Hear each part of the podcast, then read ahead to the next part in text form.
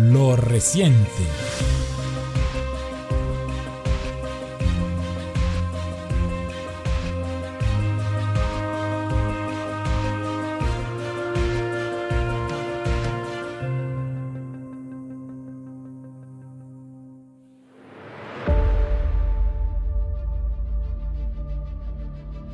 Inflación mundial, desastre económico a la vista.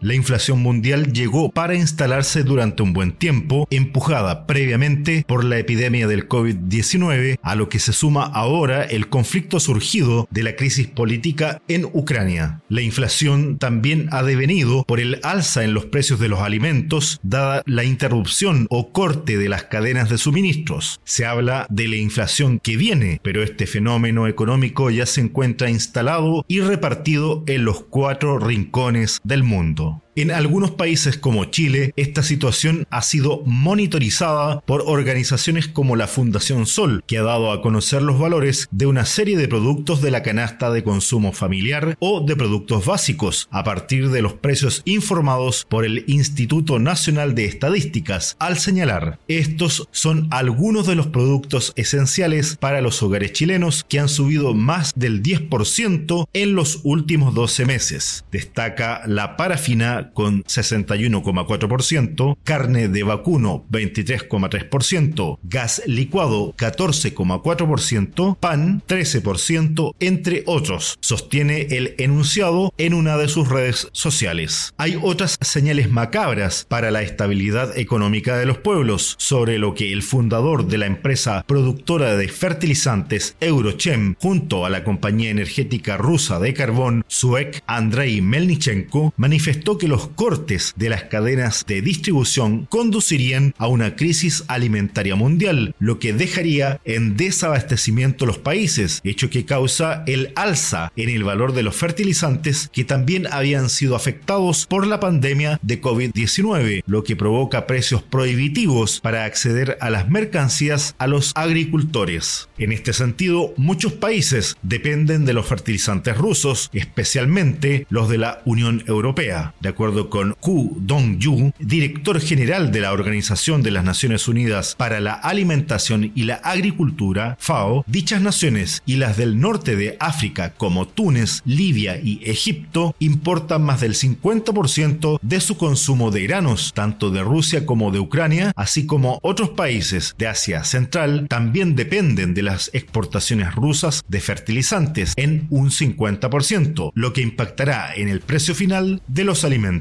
Las mercancías de Rusia, al tener prohibición para ser importadas en la Unión Europea a raíz del bloqueo y boicot impuesto por los intereses norteamericanos, golpearán en efecto boomerang los intentos por consolidar la hegemonía geopolítica occidental en Ucrania y en Europa. África registra un aumento preocupante en el precio de los alimentos, gatillado por la crisis en Ucrania y por el corte de los suministros, especialmente en el norte de dicho continente, lo que ha conllevado al acaparamiento de productos como harina, sémola y diversos víveres de la canasta de consumo familiar, lo que marca la situación previa al bendito mes islámico de Ramadán, donde las familias deben abastecerse para surtir su despensa, hecho que genera incertidumbre en las sociedades musulmanas. Otro país norafricano, Túnez, que depende de las importaciones y en más de la mitad de su consumo de trigo desde Ucrania, prevé que solo el alcance de este sea para tres meses más. En efecto, algunos comercios ya exhiben el agotamiento de reservas de harina, sémola y azúcar, aumentando el valor de la sémola en más de 700% y triplicándose las ventas de azúcar, así como las panaderías deben pagar tres veces más por el precio de la harina. Libia, también nación norafricana, compra el 75% de su trigo a Rusia y a Ucrania, igual que Marruecos, naciones que podrían enfrentar el desabastecimiento del cereal dentro de cuatro meses por el alza en el precio de los alimentos. El costo de la vida va en alza de forma muy acelerada, donde habitantes como los españoles deben además verse expuestos a burlas de sus monarcas. Esto porque personas que nunca han tenido que esforzarse para ganarse el sustento, en este caso los reyes Felipe VI y Leticia, han organizado una conferencia denominada Cómo ganarse la vida, lo que a todas luces es una tomadura de pelo mayúsculo, así como una afrenta para las capas más empobrecidas, en la que participa el gobierno español a través de Pedro Sánchez, entre otros, lo que se pensaba era una broma macabra, pero a veces la realidad supera la imaginación. Dentro del continente europeo se podría generar otra crisis, la del desabastecimiento de aceite de girasol, desatada por la inflación en aumento, lo que es explicado por la Asociación de la Industria de Alimentos Proteicos y Aceites Vegetales, en que la duración de las reservas de este alimento durarían hasta seis meses, y por la misma problemática, es decir, por la ruptura en la cadena de suministros, ya que estas obtenidas a partir de la semilla de girasol dejarían sin recibir a Europa cerca de 200.000 toneladas de dicha materia prima. Cada año proviene de Ucrania entre 35 a 45% de todo el aceite de girasol consumido en los países del bloque comunitario, por lo que será posible que se cree un nudo crítico en las exportaciones ucranianas por ser el mayor exportador, lo que dejará sin mercancías a los consumidores y, por otro lado, ha propiciado que las materias primas deban destinarse a la producción de biodiesel. Bajo esta coyuntura desfavorable, es una realidad que se potencia el consumo de otros aceites, como el de colza, soya y aceites tropicales, como el de coco, considerando que la Unión Europea consume cerca de 435 mil toneladas de aceite refinado de girasol al mes. A este adverso panorama se suma el alza en las cuentas de las facturas de servicios básicos y la escasez de alimentos, propiciado por el disparado precio del petróleo, por las sanciones de la Unión Europea y Estados Unidos contra Rusia, resistiéndose la economía mundial y la de otros países como Argentina, Chile, Paraguay y Uruguay, entre otros. Rusia es un importante proveedor de materias primas, productos básicos y alimentarios, dada la ruptura en las cadenas de sus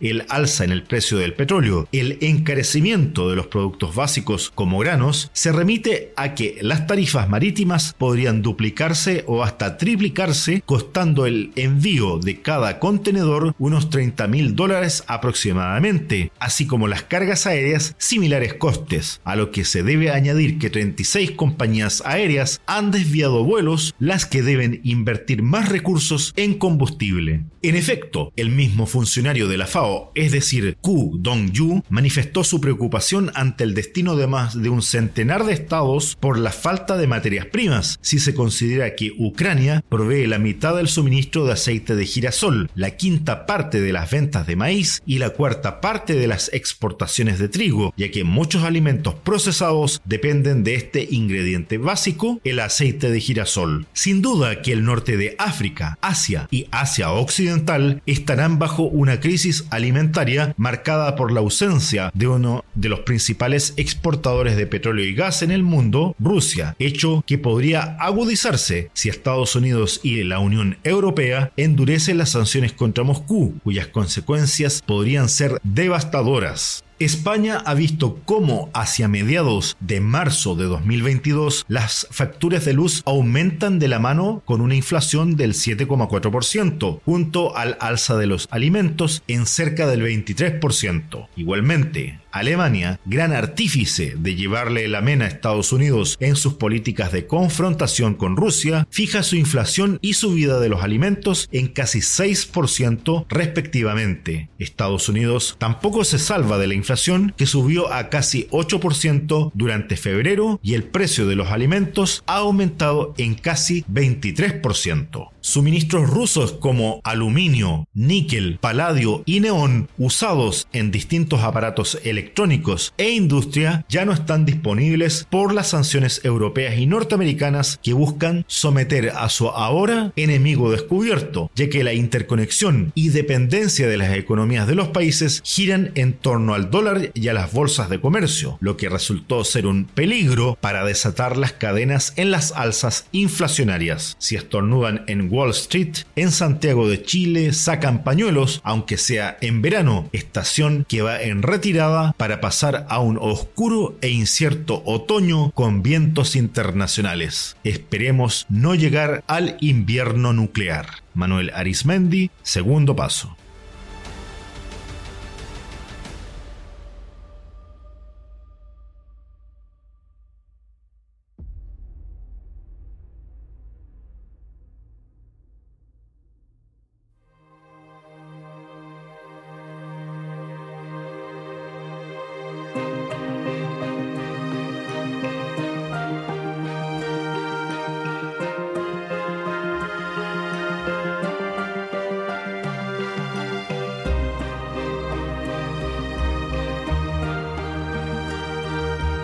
Gracias por escuchar los podcasts de Radio Segundo Paso.